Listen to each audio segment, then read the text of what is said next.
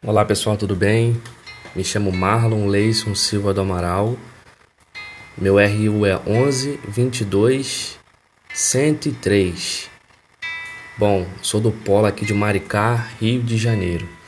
E hoje eu gostaria nesse podcast falar sobre a cantora Maísa Figueira Monjardim. Então, a famosa cantora Maísa, né? Ela nasceu no Rio de Janeiro no dia 6 de junho de 1936. É filha de italiana, né? E, e na sua adolescência, com 12 anos de idade, Maísa, ela começou a compor música, né? A cantar e tocar. E a primeira foi Adeus, né? O nome da sua canção, que ganhou muito sucesso aí no meio dos seus familiares, né? É, só que ao se tornar aí jovem, né, então na fase adulta, a Maísa ela conquistou né, muita fama no Brasil e inclusive em outros países, né? Só que a Maísa ela se envolveu muitos escândalos, né?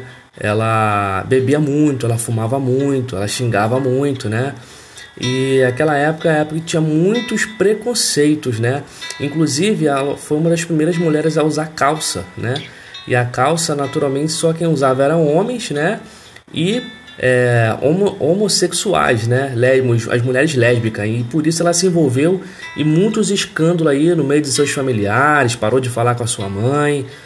Enfim, o sucesso dela mesmo assim não parou, né? Ela fez outras canções como Hino do Amor, Castigo, é, Solidão, Tristeza, Eu e a Brisa, é, Fim de Caso, Preciso Aprender a Ser Só Você, entre outras canções.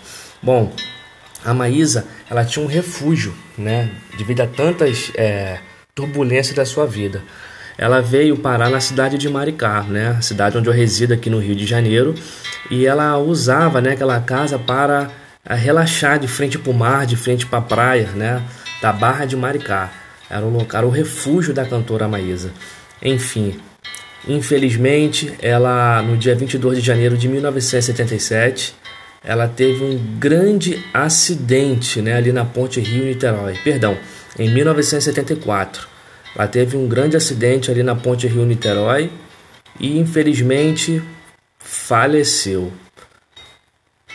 No dia 22 de janeiro de 77 foi a marca final aí, né, infelizmente, da cantora Maísa.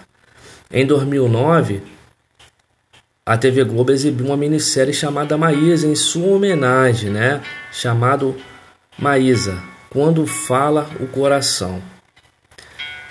E em 2014, a escola de samba lá de Duque de Caxias, Acadêmicos da Grande Rio, ela fez uma homenagem aí à cantora Maísa também. E para a gente fechar aí nosso podcast, em 2015 o ex-prefeito de Maricá, o Washington Quaquá, né, do Partido dos Trabalhadores, em homenagem à cantora Maísa, ele nomeou né, essa, essa orla principal aqui da, da praia, da Barra de Maricá, como Avenida Maísa, para homenagear o lugar de refúgio da cantora.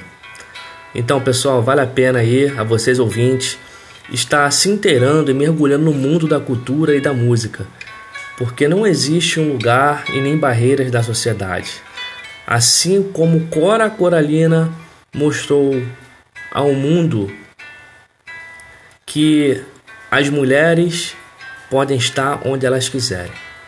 Tá bom, pessoal? Um grande abraço e até mais.